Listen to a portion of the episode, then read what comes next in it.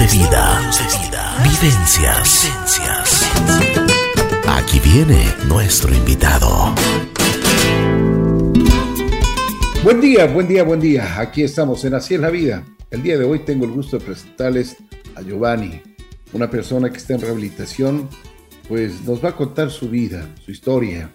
Pues es muy interesante, así que Giovanni, bienvenido, ¿cómo estás? Muy buenos días, Ricky. Gracias. Gracias por esta oportunidad. Más bien, gracias al Todopoderoso por permitirme compartir parte de mi vida, compartir aquella parte en donde tenemos esa parte de, la adicción, en donde viene componiéndose la adicción, en donde viene componiéndose mi vida desde un inicio. A ver, vamos por partes, Giovanni. Eh, ¿Cuántos años tienes? Eh, eh, ¿Dónde naciste? ¿Cómo era tu entorno familiar? Perfecto. Sí, Ricky, tengo 32 años de edad. Ya. Eh, soy de la provincia de Bolívar, de una parroquia llamada La Magdalena. Eh, vengo de una familia de nueve hermanos, soy el último de mi familia. Eh, mis padres fallecieron hace ya 19 años, 16 años atrás, perdón, mi padre y mi madre. Entonces, vengo de una familia muy humilde, en donde mis padres siempre estuvieron preocupados en el bienestar de los hijos, en el bienestar de, de la convivencia familiar, en el hecho de educarnos y de hacernos unos profesionales y buenos profesionales. Entonces, esa es parte de, mi vida. Vengo de un entorno familiar muy tranquilo, muy, muy pacífico, en las cuales siempre ha privado ese, ese valor del amor, el respeto, la humildad eh, nos han caracterizado nuestros padres por ese sentido. Entonces vengo de una familia muy hogareña, muy religiosa, muy creyentes. Eh, así es como inicia mi vida, ¿no? Así es como inicia mi vida desde, desde la niñez, hablándolo así. Bueno, a ver, cuéntanos cómo fue tu, tu desarrollo como ser humano. Eh, ¿cómo, ¿Cómo eras de, pequeño? ¿Eras introvertido, extrovertido? ¿Qué te gustaba hacer? Eh, sí, recuerdo, recuerdo desde muy niño que yo era un, niño muy extrovertido. Mi infancia fue bastante eh, hermosa, podría así decirlo, por enfatizar, eh, donde el último de los nueve hermanos, del mimado, ¿no? El más querido, el más consentido de mis padres y de, y de algunos hermanos mayores hacia mí. Entonces, mi vida fue, mi infancia fue bastante hermosa en el campo como tal eh, muy extrovertido, me gustaba, me, gustaba muchísimo el fútbol, eh, los juegos de, de, niño, los juegos populares, eh, siempre estuve en esa, en esa parte. Siempre me gustó, de niño siempre me gustó estar liderando, estar al frente de muchas, de muchas situaciones, ¿no? En realidad, acá el carnaval, como es conocido en la provincia, eh, me gustaba salir en los desfiles de comparsa siempre el primero, no me gustaba salir al último, no, no, no me gustaba estar atrás, no me gustaba estar en la última fila, ni ser quien tenga que seguir a nadie, sino guiar. Siempre me recuerdo que esa parte me particularizaba de, de las demás personas, e inclusive de mis propia, de mi propia familia. Entonces, niño mimado, tal cual, y con ello venía entre comillas, el hecho de ser malcriado, ¿no? De estar en todos los sentidos mimado y sobreprotegido de mis padres y de, algunos hermanos.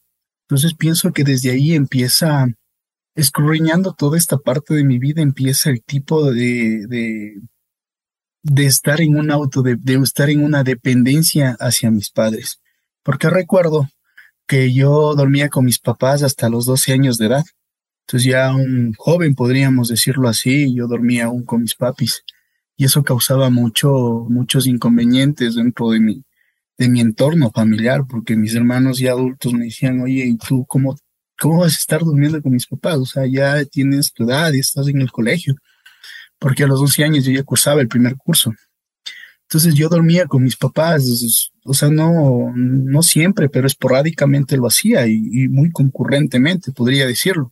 Entonces, yo tenía ya marcada esa dependencia de, desde muy joven, desde muy niño hacia mis padres.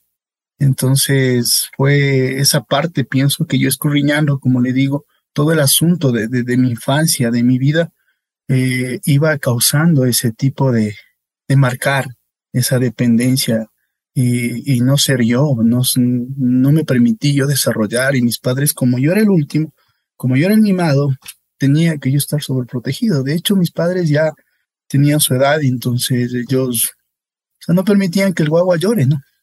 Era así como, como se iba desarrollando mi, mi, infancia, mi, mi, juventud, mis primeros Por ejemplo, días. en tu adolescencia, ¿qué pasó? Eh, sí, yo estudiaba en un colegio particular. Era el único de mi familia, es más, que estudiaba en un colegio particular, en donde mis papitos decían, no, al último hay que darle lo mejor, ya solo él me queda para, para terminarles el, terminar el estudio, porque todos mis hermanos eran ya todos profesionales y algunos ya con su hogar. Entonces mis papitos pienso que yo veían esa, esa parte de decir, no tenemos en quién más gastar. Me daban un colegio particular, que en aquel entonces la pensión era 10 dólares mensuales, ¿no? Pero si retrocedemos el tiempo, era un costo significativo dentro de. Y yo de mi, de, mi parroquia, donde yo resido, hacia el Cantón San Miguel, había que, gastar en pasajes y cositas que, que se iban añadiendo al, al, rubro mensual. Entonces, recuerdo que a mí me daban solo 25 centavos en ese entonces, ¿no? 10 centavos para que te muevas de un lugar a otro, 10 centavos de otro lugar a otro y 5 que te comas un chupete.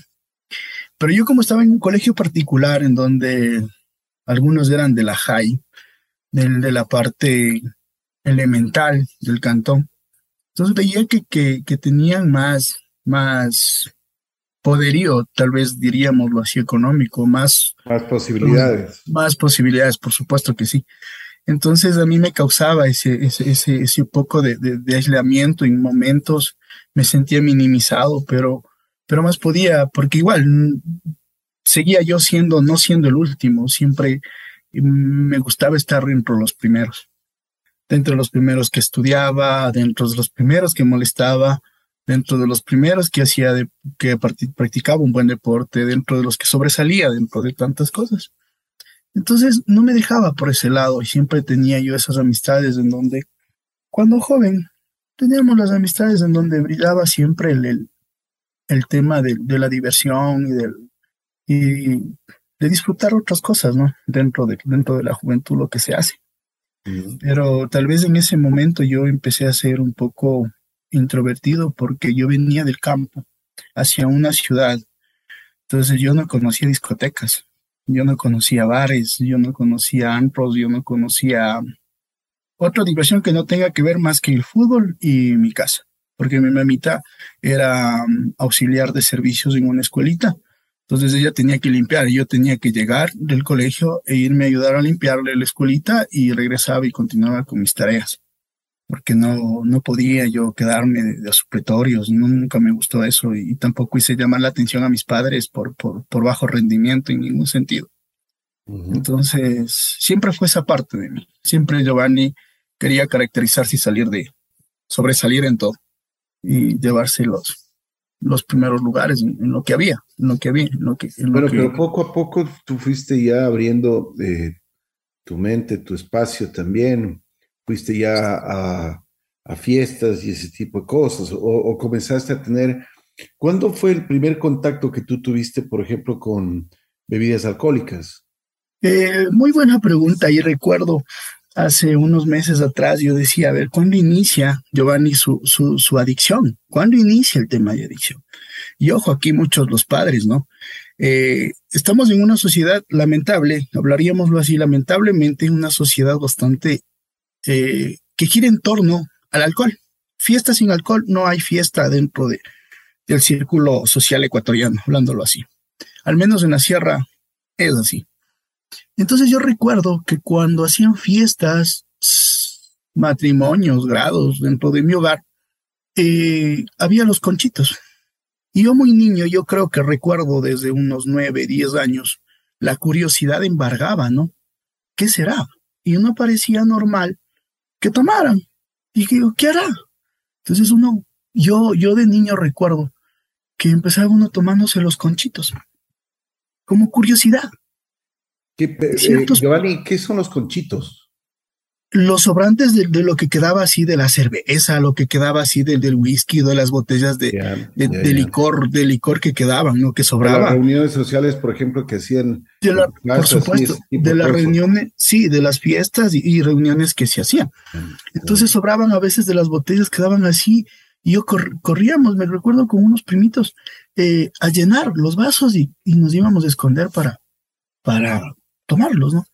¿Por qué quería causar yo curiosidad? Bueno, causaba curiosidad. Yo pienso que desde ese entonces ya se despertó mi atracción por la adicción, por el consumo, perdón, del alcohol, porque la adicción todavía no nacía, pero ya despertaba esa curiosidad hacia el alcohol. Y sucede de que en muchos hogares, de manera voluntaria o involuntaria como padres, cometemos quizá ese error de beber delante de nuestros hijos o mandarles quizá a comprar nos, nos faltó para la, o sea, no hay quien vaya a comprar, pues que vaya mi hijo, ¿no? Y pasa así, y entonces ahí es como uno va despertando y creemos nosotros que esa parte es normal dentro de nuestro círculo social, o que esa parte, o que esa, que esa situación es parte de nuestro diario vivir, o se puede convertir en algo muy normal cuando ya crezcamos. Me refiero en edad. Entonces, sí, sin manera de juzgar ni nada por el estilo, porque estoy acá para conversar y, dar a conocer cómo inicia Giovanni su consumo, cómo inicia, desde qué momento inicia. Yo pienso que desde esa parte ya se abrió el, esa curiosidad por, por querer ver qué pasa, ¿no? Ver qué efecto nos hace. Entonces, me parecía a mí algo normal. Yo en todas las fiestas beber era algo normal, algo muy normal ahí yo pienso que, que, empezó a nacer esta parte de, de querer buscar esa, ese, ese, ese concepto de beber que, que en mí, porque nadie sabe que vamos a ser adictos, o que tu hijo o que tu hija va a ser adicto. No lo sabemos. No hay ni genética para decir mi padre o mi mamá o mi abuelo fueron alcohólicos y tu hijo tiene que nacer alcohólico. No hay una genética pero tampoco sabes o desconoces que tu hijo o tu hija puede convertirse en un alcohólico. Ok, Giovanni, a ver, entonces comienzas con esto de los conchitos. ¿Y, y, cómo, cómo va desarrollándose? O sea, tus adicciones, ¿cómo, cómo, ¿qué es lo que pasó? Sí, de ahí, parte de mi vida, de ahí yo nomás, eh, en carnavales, como que de muy joven, no lo hacía eh, de manera, eh, hablemosle, que empezamos de manera social porque así nos tachamos, que somos los típicos, yo tomo los fines de semana nomás y, y así. Pero dentro de mi juventud, yo más me dediqué a estudiar y al fútbol. Recuerdo cuando a los 17 años yo me gradué del colegio, que tome el graduado, que vive el graduado y que, y que vive el graduado y que y, y, en los lugares, ¿no? En las fiestas, eh, dentro del círculo familiar, te hacían servir pues al graduado. Entonces, que se sirva primero él, que acepte primero él, terminabas más primero que todos. Entonces yo creo que ahí ya empezó mi, mi punto de partida dentro del alcoholismo, porque a los 17 años ya, ya bebí hasta embriagarme y perder conocimiento. Es decir, no me acuerdo lo que pasó ayer, no me acuerdo lo que sucedió ni qué dije, pero aún no, pero aún no se despertaba ese, ese adicto que yo llevaba por dentro, porque lo que hace las drogas o el alcohol es simplemente completar una tarea de un arrastre de dolor, de un arrastre de, dependencia, de vacíos emocionales. Porque yo a los 16 años yo perdí a mi mamá. Eh, mi mamita falleció con, con cáncer y yo me había quedado aún en quinto curso, en donde no terminaba ni el colegio. Entonces fue ahí que yo ya marqué un cuadro depresivo de mi vida. Yo en ese momento, a los 16 años, yo empecé a consumir ansiolíticos y depresor, antidepresores, porque yo tomaba, recuerdo, entre sueños, no tengo muy clara esa parte, eh, Efexor tomaba como para tranquilizarme. Entonces, ya mi vida fue tornando, ya, ya, ya di un paso hacia una dependencia, porque ya me hacía falta mi mamá. Me hacía muchísima falta mi mamá, mi familia se distorsionó, eh, todos estuvimos inconscientes en que las cosas que hacíamos, porque mi mami, ¿no? Para mí era todo, era mi vida, era, era mi pilar fundamental, sin desmerecer a mi padre. Entonces yo después de ello me aferré a mi papá, me aferré a mi papi y, y cuando yo ya fui a la universidad, fui a estudiar yo en Riobamba, en la Politécnica. Entonces aún no despertaba ese bichito de la adicción, todavía no lo hacía, pero ya tenía quizá en mente, porque los grados conductuales, los, los defectos de carácter ya estaban invadidos en mi vida. O sea, ella respondió, ya no me dejaba de nada ni de nadie, ya ya me importaba quién esté al lado mío, igual era el mismo, era el mismo yo, eh, explotaba sin importar quién esté al lado, mujer, adulto, no adulto. Entonces ya empezaba mis defectos de carácter, mis defectos conductuales. Entonces yo marqué mucha dependencia con mi papá, al punto que yo venía de Riobamba y venía yo, llegaba los viernes a mi casa y, pasaba con mi papi. Dormía con mi papá, estaba con mi papá y recuerdo que mi padre me decía, eh, tú perdiste a tu mamá, pero yo perdí el amor de mi vida. Entonces mi papi no salía de ello, es imposible, y su hijo quien le rodeaba también era imposible. Yo ya a los 17, 18 años ya empecé, ya, dejé de consumir ansiolíticos, ya dejé de consumir eh, medicamentos psiquiátricos, ya estuve en otra onda, ya fui a conocer la ciudad de Riobamba. Entonces, es ahí cuando yo fui marcando esa dependencia, esa falta de, esos vacíos existenciales que uno va teniendo al caminar, al andar. Entonces, así como ya se va fecundando, ya va llenándose, como digo yo, la bolsita en donde en algún momento esas piedritas terminan en causar. Y así va llenando esa bolsita, poco a poco, día a día, con, con circunstancias que se iban atravesando. ¿Y qué, qué pasó entonces? Cuando tú ya llegas a la universidad, Em, tú dices que cambiaste mucho tu conducta. ¿Qué es lo que te hizo ya eh, eh, ir y a consumir? Consumir, eh, por ejemplo, alcohol y después, o sea, otro tipo de, de, drogas, ¿no? Bueno, a los 17 años, yo, como le comento, yo mm, pegué mi primer, mm, ya los tragos, ya digámoslo así, de manera formal, diríamos. ya tomé hasta embriagarme, pero paré. Paré 18, eh, a los 19 años falleció mi padre. Entonces, cuando mi padre falleció, yo estaba en cuarto semestre. Y la pregunta del millón, ¿ahora qué hago con mi vida? ¿Qué va a hacer de mi vida ya sin mis papás? Estaba yo recién cursando un cuarto semestre de universidad. Eh, no sabía ya qué hacer. Ya no tenía sentido en mi vida, decía yo.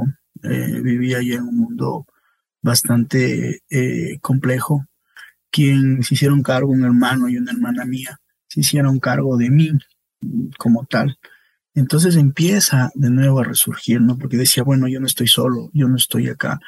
Y como le decía al inicio, me gustaba ser el primero de todos. Eh, me gustaba mucho el fútbol y me dediqué a jugar fútbol. Me dedicaba a jugar fútbol. Por lo general jugaba todas las semanas, varios días dentro de la semana. Entonces como que ahí ahogaba y ahogaba, eh, iba reemplazando ese tipo de dependencia. Pero marqué dependencia con un hermano. Marqué dependencia, mi tema fue siempre buscar esa aceptación o buscar ese agradar, porque para agradar nosotros somos expertos. Entonces buscaba yo esa aceptación y marqué dependencia con mi hermano. Y era así como ya se iba surgiendo. Yo a los 18 años recién conocí una discoteca. Recién. Recién yo conocí una discoteca en la ciudad de Riobamba, festejando mis 18 años de universidad. Pero yo paré, no, y me igualé a los 21 años de edad. Empecé mi consumo ya más acentuado, más, más atenue, en donde ya, ya empezaba que, que todo era normal, que beber fin de semana era normal, que levantarme el sábado y continuar ya era normal porque dentro de mi círculo social también era eso. Recuerdo, eh, hay una parte en la vida que manifiestan que tus palabras siempre tienen poder, que la lengua, así como construye, edifica, también se encarga de destruir. Recuerdo que en mi pueblito había un señor que le decían el Manuelito borracho. Perdón a los familiares si de pronto escuchan. Eh, mis hermanos me comparaban con él. Me decían, mira, ahí está el Giovanni, cuando le encontrábamos tal vez botadito por la, por la calle eh, decían, ahí está Giovanni, Giovanni, levántate, tildándome a mí como yo estaba en esos momentos. Pero no sabíamos que Giovanni ya estaba cursando, y digo cursando, iniciando una parte activa en un consumo de alcohol. No sabía, en mi familia nadie sabía que el alcohol era un sinónimo de, y es de hecho enfermedad. La adicción, enfermedad como tal. Entonces no conocíamos esa parte dentro de mi familia. Sucede de que ya después de ello, Giovanni empieza, eh, se graduó de la universidad, lo mismo que Tony graduado, y así sucesivamente. Pero no pensábamos que Giovanni se iba a ser adicto. Pero yo ya tenía dentro de mí ese como decir, necesito consumir, o el cuerpo pide lo que llamamos vulgarmente, que el cuerpo pide para estar tranquilos. Pero iba pasando el tiempo Iban pasando los meses, con ellos los años, y Giovanni empezó su primer situación laboral en una institución financiera, en la cual ya me rodeé de mucha gente, amigos, amigas, en donde ya las salidas no eran pues simplemente una reunión de, de trabajo una reunión de amigos, sino ya era el incorde intermedio. Entonces era ahí como me iba relacionando. Y lo mío fue el tema de decir mi aceptación social dentro de, mi aceptación social dentro de un grupo X. Entonces, y llamar la atención, ¿no? Porque eh, el, alcohol es un desinhibidor. O sea, yo al inicio no bailaba si no tenía alcohol. O no hablaba con una chica si yo no tenía alcohol. O sea, me quitaba a mí esa me engatusaba, ¿no? Me venía, me veía venir esa situación en donde yo podía conquistar eh, no solo a una persona, sino al grupo como tal, porque ya podía hablar, ya me salían las palabras, ya me salían eh, el tema de, de, de, conversar libremente, sin tapujos, o bailar, o sacar a bailar sin, sin decir me va a rechazar o no no me importaba. Entonces ahí fue cuando ya fue creciendo y me sentía a gusto, ¿no? Como al inicio, como dice la literatura, al inicio lo iniciamos como una diversión, hasta que no nos dimos cuenta que estábamos atrapados en las redes de una adicción. En mi caso, el alcoholismo. Bueno, Giovanni, ¿y qué, ¿y qué pasó? A ver, cuéntame, tú comenzaste ya a consumir alcohol diariamente. Eh, no diariamente, pero sí tomaba cada 15 días, cada 8 días. Al inicio, eh, sucede que renuncié a este trabajo y regresé a la ciudad de, bueno, a la provincia de Bolívar, que yo trabajaba en Riobamba, y empezó más a atenuarse, porque mira que renuncié, bueno, ya tenía dinero, ya mi cuenta era de tres cifras, ¿no? Eran tres, cifras normales. Cuando ya después eh, llegué a otro trabajo, me daba el gusto de renunciar a ese trabajo y pasé a trabajar en una institución muy conocida, Banco Pichincha, ¿no? En donde a los 24 años, 25 años de edad, ya pues a Giovanni ya no le, ya no, ya no tenía solo otras cifras, sino ya eran tres decimales, con un valor entero adelante. Entonces un muchacho de 25 años, sin responsabilidades, no tenía hijos, tenía su propio domicilio, eh, venía a venir de una familia donde, donde todo le salió rapidito, o sea, estaba yo, no tenía ni para el taxi y luego ya podía comprarme un vehículo propio. Entonces ya venía esa parte en donde uno dice, oh, bueno, no hay en qué gastar, no hay en qué ahorrar, no tenía alguien que, por que, que me dirigiera mi vida o que me ayudara a direccionar mi vida. Me olvidé de todo, me olvidé de quien me rodeaba. Eh, compraba amor, compraba cariño, compraba personas, compraba amigos, compraba aceptación, compraba eh, ese amor que siempre me hacía mucha falta, porque el tema de mi adicción es adicto, vacío de amor, porque marcaba mucho esa dependencia, al menos cuando mi hermano eh, se casó, eh, yo lloraba, ¿no?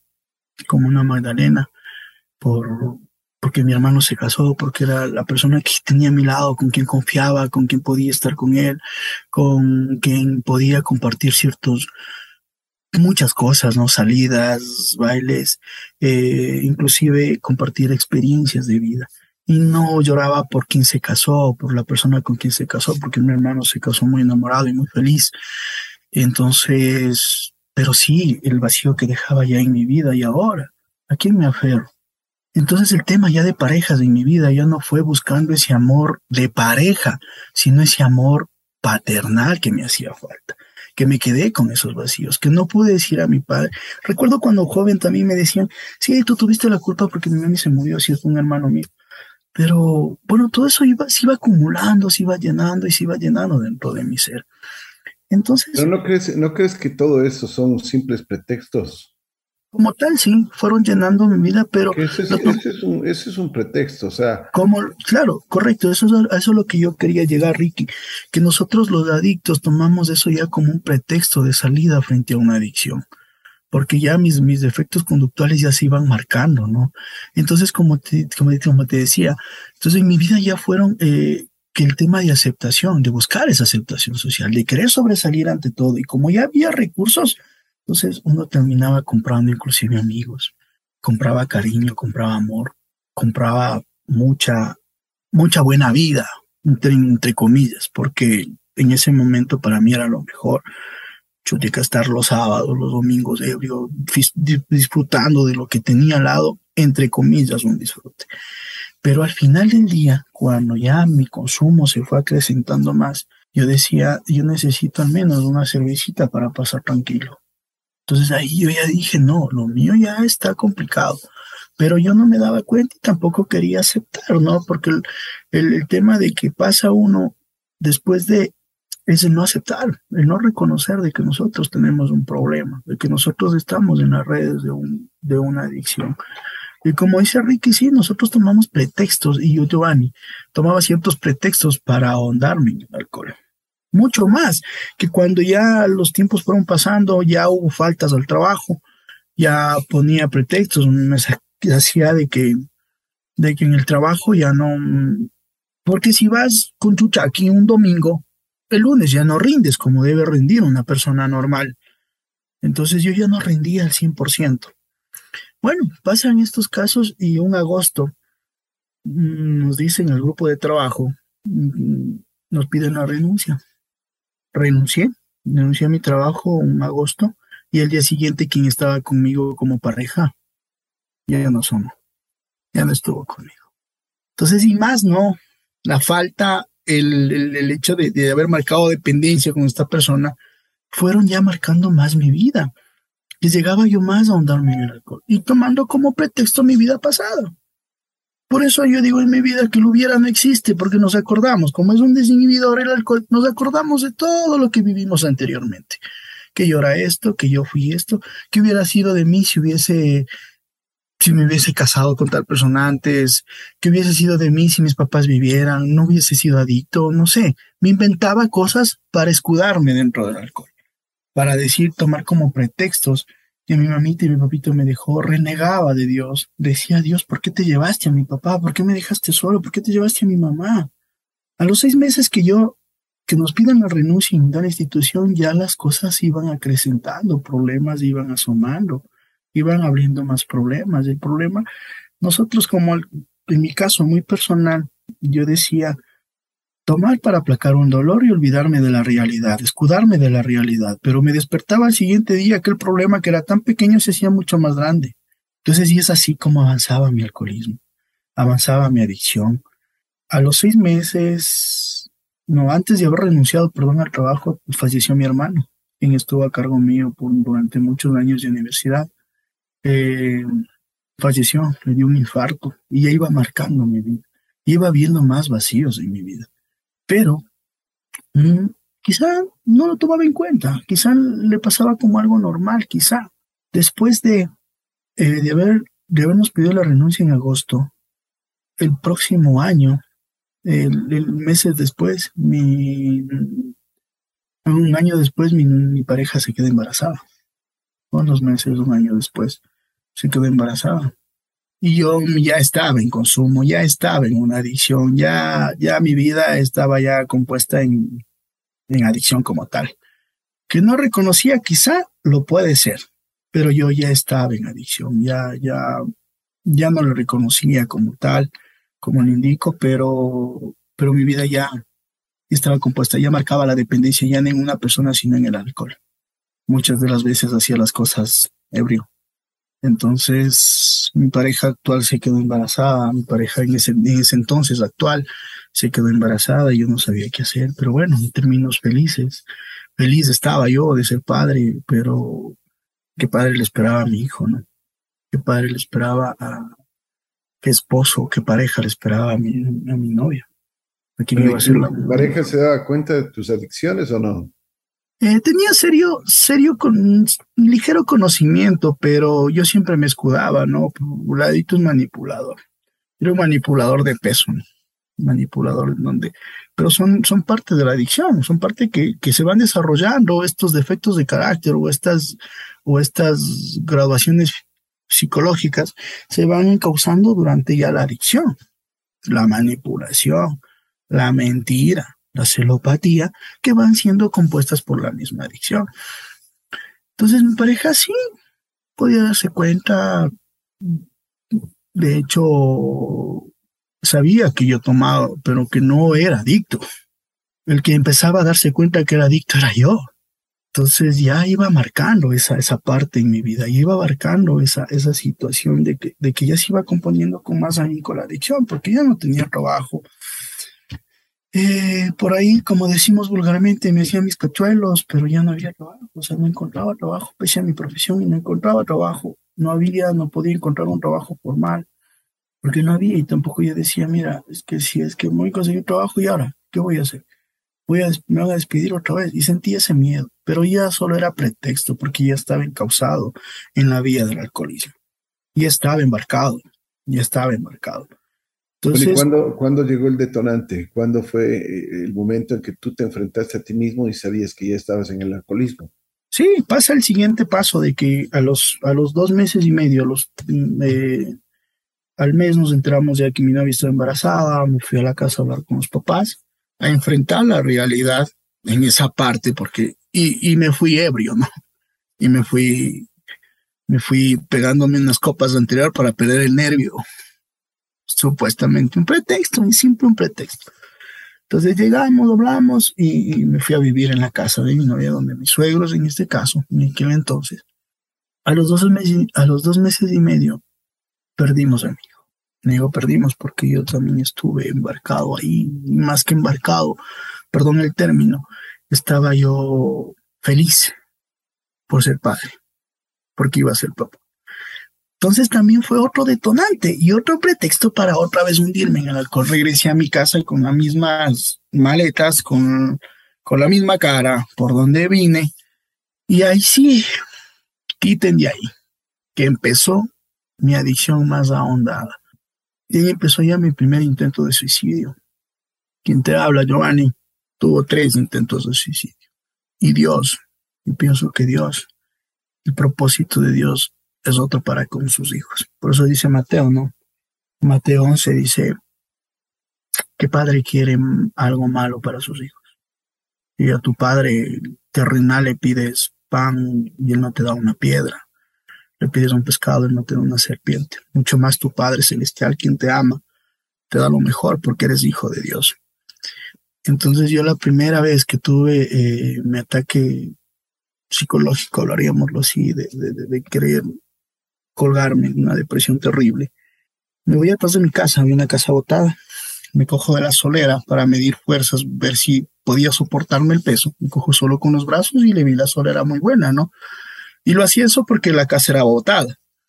Entonces digo, no, pues si soporta mi peso, lancé la soga, me, me escabullé en el, en, el, en, el, cuello, me lancé y se sale la solera, se desclavó la solera. No se rompió, sino se desclavó. Y casi me parto la cabeza por ese pequeño chiste. Entonces fue mi primer intento. Ya había querer ganas de morir. Yo le decía a Dios con la botella en mano, Dios llévame, porque yo ya no avanzo más. Yo llévame porque ya no quiero vivir más. Yo ya no quiero estar acá. Yo no quiero vivir. Yo ya no puedo con esto. Yo no puedo solo. Y empezaba a darme cuenta que mi vida sin el alcohol y el alcohol sin mi vida no podíamos estar lejos. Teníamos que estar juntos. Teníamos que estar el uno del otro. Y yo decía el pretexto y lo que dice siempre un borrachito, ¿no? Un alcohólico, porque borrachos no existen el alcohólico, que dice, es la única que me entiende, es la única que me acompaña a mi botella y es la única que no me traiciona y es la única que no me engaña. Entonces, iba así creciendo ya mi consumo, pero yo ya me había dado cuenta que yo no podía ya con mi consumo. Yo ya no podía más. Entonces, a raíz de que perdimos a mi hijo, ya mi vida se fue a, a, pique, digámoslo así. Factor económico no había. Mi cuenta de banco ya inclusive bloqueada por unos movimientos. Eh, mis cuentas estaban en cero. Eh, atrás obligaciones que, tenían, que tenía yo que cancelar. Eh, ya no había de dónde responder, ya no había cómo responder, y más en el alcohol para mitigar ese, ese, ese, aplacar ese dolor y olvidarme esos momentos al menos de los problemas. Pero como te decía antes, los problemas en ese momento estaban quizá olvidados porque estabas enfrascado en una, en una, en una sustancia que en mi caso era el alcohol. Y al siguiente día despártate. Hay algo que no puedes tomarte ni con pastillas y no te pasa ni con pastillas de la chuchaquí moral que le ¿En dónde qué hice? ¿Qué pasó? ¿A quién hablaría? ¿Qué diría? que parte de mi vida y el ser humano se iba degradando, ¿no? Recuerdo que los amigos que estuvieron en consumo ya no estaban. Yo llegaba al grupo social en donde yo pertenecía y me decía, a él no le darán, porque él se va de largo, no le den. Ya me rechazaban. Ya sentí ese rechazo de ese grupo social, que yo quizá gané, pero no ganaste, compraste. No ganaste, compraste en ese momento. Entonces yo tuve que buscar otro círculo social que en momentos cuando el recurso era grande, ni siquiera yo les tomaba en cuenta, por así decirlo. Pero ya cuando me iba quedando sin ese grupo social, probablemente por, por, por, por recurso estaba yo atraído por, eh, por aquellas personas, yo ya después ya no estaba, pues. Entonces tenía que buscar el otro grupo en donde podía encajar. Y encajaba, encajaba.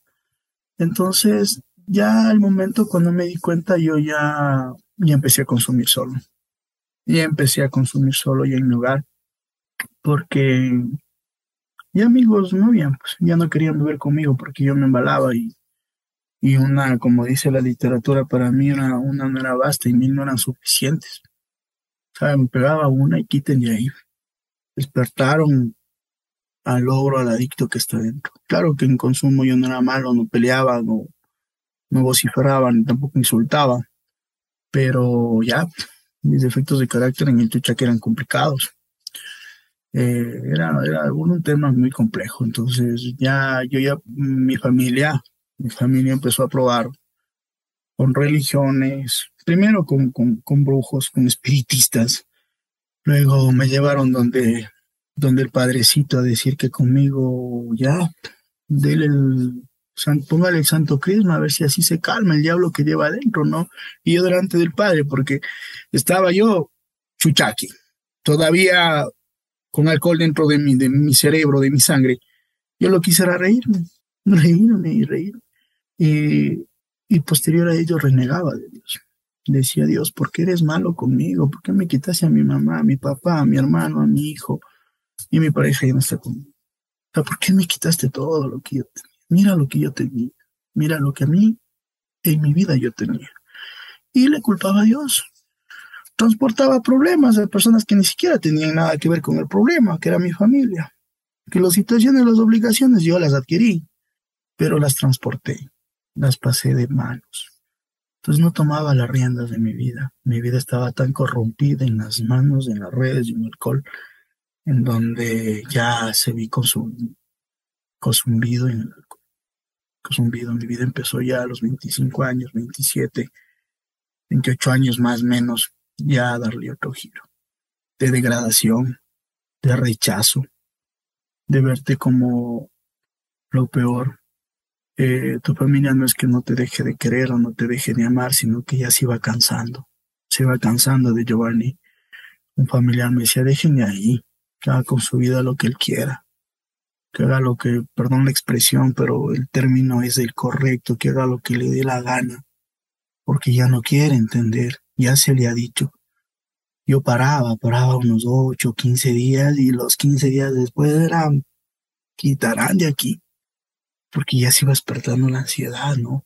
Con ello mi sistema nervioso ya se veía tan afectado que ya yo no dormía, había noches que ya no dormía, que ya no encausaba, que ya no podía estar en paz y ya me sentí intranquilo, con ello la taquicardia, la desesperación, la ansiedad, hasta que un momento decidí, mi familia se daba cuenta que yo ya no podía, Jugando fútbol me lesioné la rodilla y caí en el hospital. Y yo al paramédico, al, médico internista, le digo, doctor, eh, ¿le puedo contar algo? Me dice que ha concienciado, ¿no? Luego de haberme pegado tres días. Y la conciencia que, a uno le invade. Quizá escondida dentro de, o la adicción misma, eh, escondida tras una conciencia. Digo, doctor, ¿qué posibilidades existe que me doy con un psicólogo? Tengo este problema. Le conté parte de mi problema, de mi adicción. Al siguiente día yo estaba con psicólogo. Ya me hicieron un periodo, ya empecé un periodo de desintoxicación y al siguiente día ya estaba con psiquiatra. Y medicamento psiquiátrico para que le cuento, ¿no? Tenía como unas dos fundas de, de medicamento psiquiátrico, entre ellos la quetiapina para dormir, la floxatina, la gabapentina, que yo empecé a tomar. Yo tomaba la quetiapina de 200 miligramos para poder dormir. Entonces mi sistema nervioso está afectado, tanto afectado que cuando yo recuerdo ya me pasaron a sala, porque aún estaba en emergencia, me pasaron ya a sala hospitalaria. Y era como el letrero, el peor que le ponen, ¿no? El letrero que le pusieron a nuestro Jesucristo, el INRI. Yo sentía que era el mismo letrero que me pusieron en la cama anunciando Giovanni, el paciente tiene dependencia al alcoholismo. En momentos se me caía la cara de la vergüenza por las personas que venían a visitarme. Y en ese momento no había un amigo, solo un amigo fue. Y en ese entonces mi pareja. Solo ellos fueron de ahí, solo mi familia. Entonces cuando uno va pasando, las únicas personas que se quedan contigo son tu familia. Nadie más. Uno que otro amigo, pero nadie más. Con quienes consumías no estaban con quienes te llevabas la vida alegre porque les comprabas. Sucede que yo algún día a un amigo le dije, ¿cuánto ganas del día? Dijo, 20 dólares. Mm, toma, yo te pago el día, quédate con. Y no estaban. Los únicos que estaban fueron mi familia. Los únicos que atajaron y asumían responsabilidades quizás no adquiridas, sino yo las adquirí por, por, por momentos de adicción y por, por, por quererme creer la mamá de Tarzan, que todo lo podía resolver con dinero, que todo lo podía hacer al momento, plin, solo estaba mi familia. No había más. Solo mi familia. Y digo solo porque era rodeado de cientos de personas, pero agradecido con Dios porque me dio una familia muy hermosa. Me dio una familia muy, muy unida, muy linda. a ver, después de que estás con el psiquiatra, ¿cuál, cuál, fue el procedimiento que, que tomaron contigo? Sí, estuve ocho días hospitalizado, Ricky ocho días hospitalizado en, en, unidad de San Miguel de Bolívar. Pasé ahí ya con medicamento psiquiátrico, me dieron a mí el alta, me dieron a mí el alta y ya llegué a la casa, ya inclusive yo tenía mi casa solo, ya mi habitación ya había estado en otro, mi casa ya había estado desocupada, porque ya no querían permitirme que, bueno, las recomendaciones del psicólogo, no hacia mi familia. Solo imposible porque me, me en el alcohol. Entonces me pasaron a la habitación junto, una casa de, mi hermana junto a mi casa, pero ya una habitación dentro del círculo de la geografía de mi hermana. Entonces ahí me dieron una habitación y empecé, empecé mi, quizá, entre comillas, mi recuperación. Tenía un, un proceso ambulatorio, un psicólogo, eh, medicamento psiquiátrico, ya tomaba a las ocho y cuarto recuerdo la, la opina y a las once de la mañana yo me levantaba el siguiente día, pero drogado. Porque eso hacía la opina, drogado, pegado la lengua al paladar, mi boca seca, y sin poder hacer nada, porque todo el día pasaba insomnio, todo el día pasaba chúticas en las nubes, porque pasaba así, caminaba lento, comía también entre dormido y despierto. Eh, y así fue como iba pasando los meses. Sucede de que a los dos días que yo salgo de interno, un amigo me viene a ver y me dice, y vámonos a Guayaquil, vamos a hacer esto. Y en ese instante le dije que no podía, que no podía, que estaba así. Ellos viajaron y al regreso tuvieron un accidente, uno de ellos falleció. ¿Cómo Dios me cuida? ¿Cómo Dios me ama? ¿Cómo Dios me ha cuidado durante todo mi consumo? Y mi proceso de rehabilitación, porque de allí, desde allí yo empecé a buscar ayuda, desde allí empecé a llamar ayuda. ¿Y me sirvió? Puede ser que sí, pero no me funcionó, no me funcionó. Entonces, Dios tanto me cuidó a mí que siempre me protegía. me protegía de todo. Eh, en mi casa funciona una licorería. Entonces yo, yo ya pues pasaban los días, los meses, eh, enfermé a mi novia, enfermé a mi pareja porque seguía con la madre de quien era mi hijo. Me terminé enfermando, nos volvimos tóxicos, una relación tóxica en donde primaba más el, la falta de respeto que el mismo amor. Entonces, pero yo, yo decía, ¿quién será el problema? El problema era yo, no era nadie más. El problema era yo. Entonces, ahí es cuando ya empecé a buscar ayuda. Empecé a buscar ayuda, estaba con psicólogo, estaba con psiquiatra, como le digo, no, no me funcionó, me sirvió en su momento, pero no me funcionó. Y así es como ya transcurría más. Entonces llegó un momento que a mí a la que te apina no me hacía nada, ya pasó el tiempo y ya no me hacía nada, ya me hacía dormir son unas 5 o 7 horas. Y luego ya dejé de consumir, ya me descuidé de mi tratamiento psiquiátrico, de mi tratamiento psicológico, iba al ambulatorio un viernes y el viernes de la tarde ya estaba donde el viejo amigo, de los viejos amigos, entre comillas, alzándome una copa. Entonces no me funcionó. Que me sirvió puede ser en momentos, pero no me funcionaba nada de lo que yo hacía nada lo que yo no era muy congruente en las cosas, decía que ya voy a cambiar, que ya voy a dejar de beber, pero era por momentos, ni más, ni más. Cuando estaba en ese cheque moral, ni más, Diosito, ni más. A los siguientes 15 días tenga de nuevo. Entonces no curaba, porque lamentablemente nuestra enfermedad es incurable, progresiva y mortal, que no lo podemos desconocer ni tampoco taparlo con un solo dedo. Es así que le podemos detener, sí, gracias a Dios la detengo todos los días, trato imposible de detenerla. Pero ya mi vida ya fue a otro punto, en donde ya tuve mi intento, mi segundo intento de suicidio, ya dije, soga, la soga se rompió. Dios me cuidaba tanto que, que no permitió, porque el propósito de Dios para sus hijos es otro. Quizá el propósito de Dios es otro conmigo y, cuando uno empieza a tomar un propósito, a buscar un propósito y, ser feliz con ese propósito es, es saber quién eres, para qué estás aquí y para dónde vas. Entonces yo empecé ya a leer, a empaparme más, pero ya no podía. Mi vida ya estaba encausada en el alcohol. Busqué un grupo de 24 horas, pasé 15 días. En ese grupo de 24 horas me engañó la mente porque no hay más. Eh, decía, no, que aquí mucho fuman, vengan a ver me fueron a ver y a los 15 días otra vez y otra vez y otra vez y otra vez y otra vez y así sucesivamente. Hasta que un punto hubo una, una reunión familiar y era tan, tan astuto, tan manipulador, tan víctima, tan víctima que, que los brindis que hacían yo gelatinita. Y ellos el vino, ¿no? O, el, champán, pero yo gelatina o agua. Pero sucede que en esa fiesta a las 3 de la mañana yo no podía dormir. Todos dormidos, todos ebrios, la mayoría por así decirlo, y había sobrado. Yo mi objetivo era completar mi vida, completar mi muerte, porque yo quería morirme, y yo atraerla, y yo decirme quiero morir, no quiero vivir. Ya no quiero vivir porque solo no puedo. Me fui a la sala en donde hicieron el evento y se había estado una media botella de, un licor, no recuerdo, y no quisiera acordar. Y yo tenía quetiapina. Le mezclé la quetiapina, puse en el alcohol, la empecé a, disolverla y, me tomé.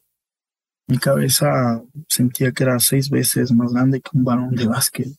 Yo le escuchaba a mi corazón una taquicardia, eh, me faltaba la respiración, quería salir corriendo. Y, hasta el punto que me quedaba dormido, creo que desmayado por, por haberme ingerido esa sustancia, o sea, droga con droga, ¿no? Entonces ahí otra vez quería yo quitarme la vida. Mi objetivo era quitarme la vida. Entonces hubo un punto que había yo terminado mm, mi novia en ese entonces, ya pues mm, creo que no dejó de quererme, de amarme o no sé, pero se cansó y creo que fue la mejor, cierta vez me dijo, la mejor decisión que yo tomé en mi vida fue terminar contigo. Me terminó. Fui a buscarle, fui a buscarle, y a pedirle perdón, a quizá quedar como el bueno de la película, como el que no cometió nada, como el que no hizo nada, como el que no, pobrecito de mí, porque eso para eso somos buenísimos en hacerlo. Entonces, mi vida ya dio otro giro porque ese día me renté un hotel. Me habían facturado de una empresa en donde ya trabajaba. Trabajaba como comisión de servicios. Me iba bien. Eh, facturé 15 días y los 15 días me gasté en 5 días. Que me mandé una maratónica de 5 días. Me renté tan astuto, ¿no? Me renté un hotel y dije, salí de donde el departamento de, de mi expareja llorando. Me arrodillé, por eso no digo, nos convertimos en mendigos, digamos me convertí en mendigo de amor. Ni yo mismo me amaba. Hay un libro de, que yo leí no hace mucho, se llama Quererte mucho, de Rica Cloud.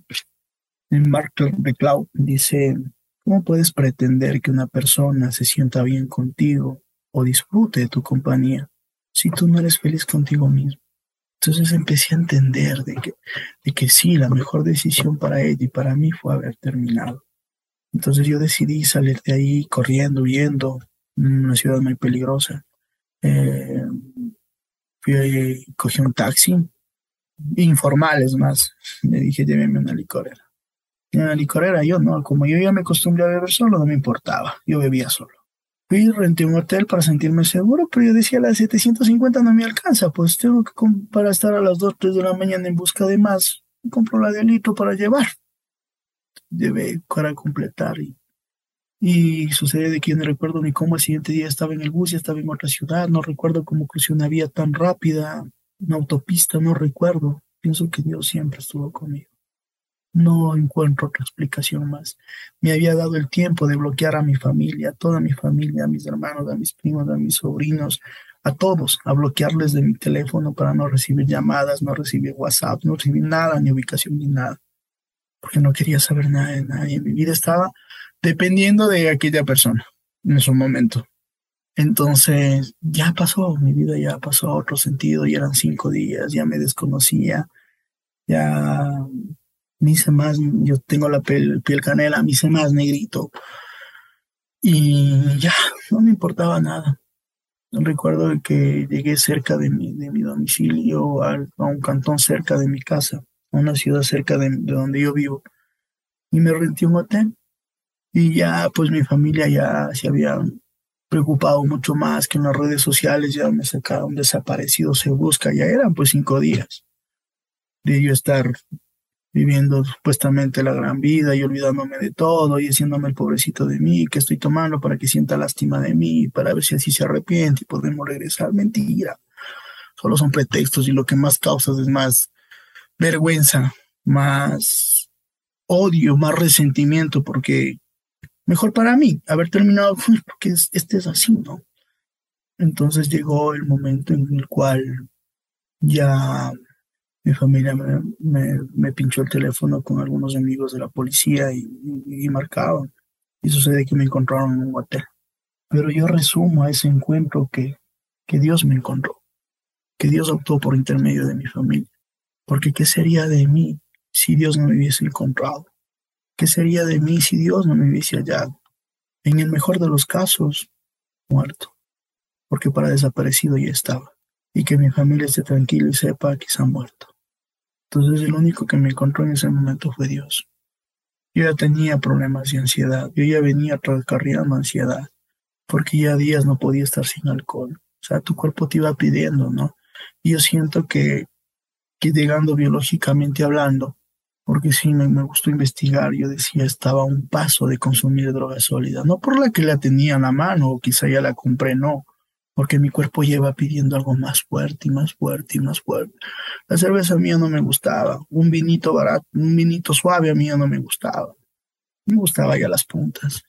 Yo llegué a tomarme el alcohol de 80 grados, el trago de 80 grados, el punta como le llamamos, de 80 grados algo que, que en verdad raspe, como quien dice. Entonces ya, ya mi, mi, cuerpo ya pedía algo más fuerte y más fuerte. Y por ello digo, Dios, Dios, Dios me salvó. Dios fue el único que me encontró. Y Dios, como ya te decía anteriormente, Ricky, Dios siempre tiene un propósito para con sus hijos. Y que es el propósito de Dios para conmigo, es estar acá. Eh, en cierta reunión ante una conversatorio que tuve hace unos meses atrás, eh, me preguntaban, Giovanni, ¿qué, ¿qué harías tú si yo te entrego una máquina del tiempo y pudiera retroceder el mismo y volver a tu pasado, ¿cambiarías tu condición? Yo les decía que no. Y todos se quedaron sorprendidos. Mi condición de adicto no la cambio. Si tengo que en mi pasado volverme a tomar la primera copa, lo haría. Y tendría mi adicción. Mi condición de adicto no la cambio. ¿Por qué? Preguntaban por qué, porque decía, porque esta enfermedad a mí me ayudó, me ayudó a crecer como persona, a madurar como persona, a saber que a todos no puedes llamar amigos, a saber que a todos no se les tilda de amigos, ni tampoco generar confianza. Me ayudó a cernir amistades, me ayudó a darme cuenta y a valorar mi vida y a valorar a mi familia, a valorar quienes están conmigo, porque en la vida hay que diferenciar familia de familiares, entonces mi familia, quien está conmigo, mis hermanos, mis hermanas, mis cuñadas, que en el proceso hicieron de, internamiento, hicieron un gran esfuerzo por mí, mis sobrinos y amigos cercanos de la familia. Entonces me ayudó esto a crecer y más que todo ahora sí a valorar, valorar la vida como tal y a no desperdiciar el templo que te dio Dios, que es tu cuerpo, que es tu vida. Y ya no todas decirles te amo, ya no todas entregarles ese amor yo estaba acostumbrado a hacerlo, que quizá no era amor, que quizás simplemente era un derroche de, de, tranquilidad, de encontrar, de buscar, y siempre en busca de la aceptación y en busca de, esa felicidad que quizá no encontraba, porque yo ni era feliz, ni era feliz en consumo. Entonces es ahí, ahí el mensaje de decir, eh, papitos, mamitas, ¿qué estamos haciendo? Eh, hay una, hay una, una parte, unas frases que dice, el tener un piano no te convierte en pianista, el ser, el tener hijos no te convierte en un padre. Entonces también transmitir el mensaje hacia los padres de que muchas de las veces por nuestras obligaciones eh, laborales quizá nos ahondamos en nuestro trabajo y nos descuidamos de nuestros hijos, nos descuidamos de, del crecimiento de nuestros hijos, de la juventud de nuestros hijos. La pregunta, papito, mamita, ¿sabes? ¿Cuál es la música preferida de tu hijo? ¿Sabes en qué materia está fallando cuánto sacó en el examen? Hay momentos de padres que dicen es que yo tengo que trabajar para darle a mi hijo lo que necesita, lo que yo no tuve, o darle lo suficiente para que él sea feliz. Nos volvemos de ciertos momentos materialistas y convertimos a nuestros hijos en materialistas porque en momentos le estamos comprando el amor. Papá, yo te amo, pero si me compras el iPhone 11, ¿no? Y el papá tiene que comprarle porque queremos completar, complementar nuestra ausencia de padre o de madre con la cosa material. ¿Y dónde queda el grado sentimental? ¿Dónde queda el amor que nosotros como padres debemos entregar a nuestros hijos? Sin marcar dependencia, ojo, dejándoles desarrollar, pero sí preocuparnos por el crecimiento. Muchas de las personas quienes estamos unos adictos y tenemos una adicción a cualquier situación porque estamos acostumbrados como personas a solo ver la adicción el alcohol y las drogas. Y no sabemos que hay muchas más adicciones, ¿no? La Organización Mundial de la Salud ya decretó que los juegos electrónicos también son una adicción, conforman parte de una adicción. Entonces, ¿qué estamos haciendo? ¿Salimos un domingo tal vez a salir con nuestros hijos? No, el padre muchas de las veces no sale porque el viernes y el sábado se completó y el sábado y el domingo pasa descansando porque está como un chuchaque, un guayabo terrible. Entonces no estamos dedicando el tiempo a nuestra familia. Y es ahí cuando vamos creando esos vacíos existenciales, esos vacíos, porque el adicto es el que se hace en el transcurso de, ¿no? De problemas familiares, hogares disfuncionales, divorcios, maltratos. ¿Por qué, porque siempre hay mucha gente que nos juzga a nosotros los adictos? Nos dice, el borracho, ahí va el alcohólico, ahí va el drogadicto. ¿Por qué juzgamos, no? ¿Por qué juzgamos? ¿Por qué tendemos a juzgar? Es ahí el, la parte, Dios nos enseña, ¿no? Dios nos enseña que Mateo 7. Mateo 7 nos dice, no, no juzgues, no mires, mírate la paja en el ojo tuyo, no mires la paja en ojo ajeno, mírate la viga que tienes en el tuyo. Porque atrás de ese adicto hay mucho dolor, hay muchos vacíos, hay muchos problemas. Quizá fue violado de niño, quizá fue maltratado de niño, quizá viene de un hogar disfuncional, quizá viene de, de problemas que quizá tú no sabes, desconoces y le terminas juzgando. Giovanni, ¿y ahora cómo te sientes? Cuéntame. Gracias a Dios, yo entré a recuperación un 16 de junio del año anterior. Gracias a Dios, digo. Y, siempre me, diré yo, Dios me salvó. Dios fue el único que hoy eh, me tiene ahora con vida y me tiene así como estoy. Eh, y mi familia, mi familia, mis hermanos, mis sobrinos, mis hermanas, mis cuñadas, mis cuñados, eh, llegaron a, apoderarse de mí porque ya los cinco días que me, había, me había consumido, yo ya me encerraron en mi cuarto y me decían, ¿qué te quedas? yo decía, que aquí encerrado? Por favor, ayúdenme. Me vieron tirado en una en mi habitación dándome golpes contra el suelo porque mi ansiedad no podía y tomaron la decisión. Mi cierta hermana me dijo, Giovanni quiere internarse, por favor. Es la única forma de a mí ayudarme. Y tomaron la decisión y un 16 de junio en Quito me llevaron a internar eh, donde, cómo no dar gracias a Dios que en ese mundo encontré a grandes personas, a, valiosos seres humanos que me ayudaron. En ese Cristian, Cristian Butelli, mi gran amigo, fue quien fue mi terapeuta, mi gran amigo quien me enseñó. Alguna frase que, que yo me recuerdo ahora que me dijo abrazándome, me decía, Giovanni, esto sin Dios no funciona. Y empecé a entender que algo que me salvó a mí más, más la vida el abrir un libro llamado la Biblia. Yo sabía que existía la Biblia, que había libros entre la Biblia, Mateo, Juan, Lucas, Proverbios, Primera de Corintios y todos ellos, pero no la entendía. Ni siquiera la abría para leer. Pero Dios me enseñó que en ese libro están las respuestas a toda tu vida, a todas tus cosas, a todos tus problemas y las felicitaciones a todas, las congratulaciones a todos tus éxitos. Así es ese libro. Entonces empezábamos, ¿no? Yo llegué al centro eh, sin mi quetiapina, porque yo ya andaba a llevar la quetiapina como, como la caminera en consumo. Entonces yo tenía la quetiapina y justo ese día me había olvidado. Y nos llevo al centro la quetiapina, le digo a la psicóloga, por favor, ayúdame, no tengo la quetiapina. Y me dice, no puedo medicarte hasta que no te vea el psiquiatra. ¿Y ahora qué hago? Preocupado, entré a la habitación. Ya me pasaron a la habitación, me diseñaron una cama y me recuerdo un compañero, por, por así decirlo, un compañero me dijo, no, no te preocupes, abre la Biblia y lee el Salmo 94, y vas a poder dormir. Y así era. La primera noche recuerdo que dormí hasta las tres y media y tuve que abrir la ventana para ver si era realmente que ya estaba amaneciendo. Entonces, tres y media de la mañana para mí era un logro porque yo no dormía. Yo no dormía.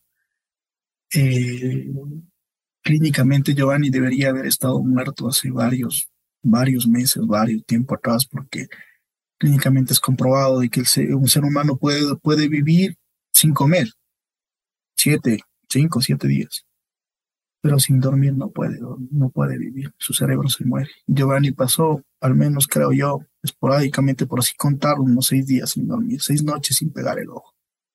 Si clínicamente debería estar muerto hace entonces algo que me funcionó a mí, algo que todos los días me funciona es decir gracias Señor. Darle las gracias por la vida, por tenerme acá, por saber en dónde estoy. Ahí la frase que yo tengo en mi recuperación, no, no importa en dónde estuviste. Lo más importante es dónde estás ahora y qué estás haciendo con tu vida para reconstruirla o construirla. Porque el alcohol a mí no me destruyó. Estoy con vida, estoy con pies, tengo manos, tengo mente, puedo hablar, puedo dirigirme, puedo ver puedo todo, gracias a Dios. Lo que sí me detuvo mis sueños y mis, y, mis objetivos, sí lo detuvo. Pero hoy lo estoy retomando con la gracia de Dios.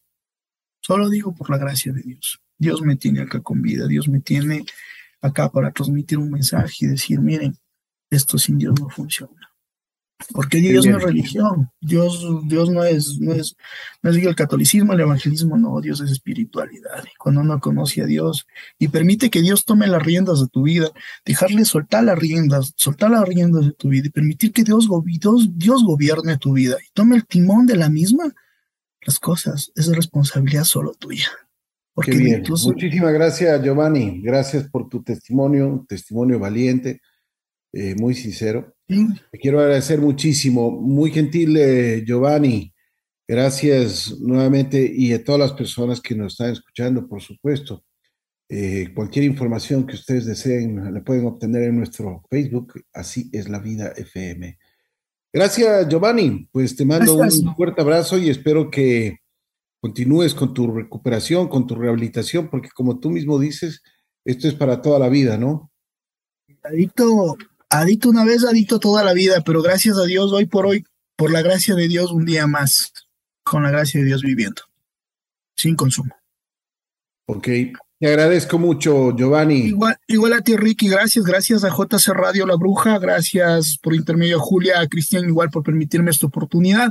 Muy agradecido con todos ustedes y bendiciones, bendiciones y que este programa no sea solo, solo de, palabras, sino también que haya resultados. Ese es el objetivo mío también y que Dios nos siga bendiciendo en esta, en esta, en esta lucha constante de, salir de este mundo del alcohol y las drogas. Muchas gracias. Giovanni estuvo junto a nosotros en Así es la Vida.